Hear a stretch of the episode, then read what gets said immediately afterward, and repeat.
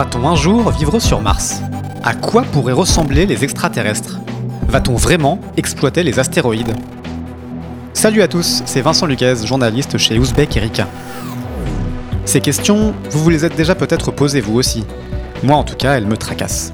Au moins depuis mes premiers combats spatiaux sur le vieil Atari ST de mes parents. Ou peut-être depuis la lecture vertigineuse du cycle de Dune de Frank Herbert. SpaceX et Blue Origin préfigurent-ils la guilde spatiale Ou bien le Soleil et ses terribles éruptions causera-t-il notre fin bien plus tôt que prévu On va essayer ensemble de répondre à ces questions dans cette nouvelle émission baptisée 300 milliards d'étoiles. 300 milliards, c'est le nombre estimé d'étoiles dans notre seule galaxie.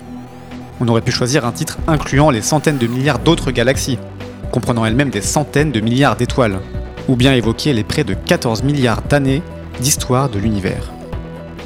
Mais 300 milliards d'étoiles, c'est déjà assez évocateur de l'immensité de l'espace et de l'infinie quantité de questions qu'il renferme. Une fois par mois, avec un exobiologiste, un astrophysicien, un astronaute ou un autre expert du sujet, nous prendrons le temps de creuser une de ces questions. Rendez-vous mercredi 31 octobre sur usbekirika.com, SoundCloud, Apple Podcast, YouTube ou n'importe quelle application de podcast imaginable pour une première émission consacrée à la vie sur Mars.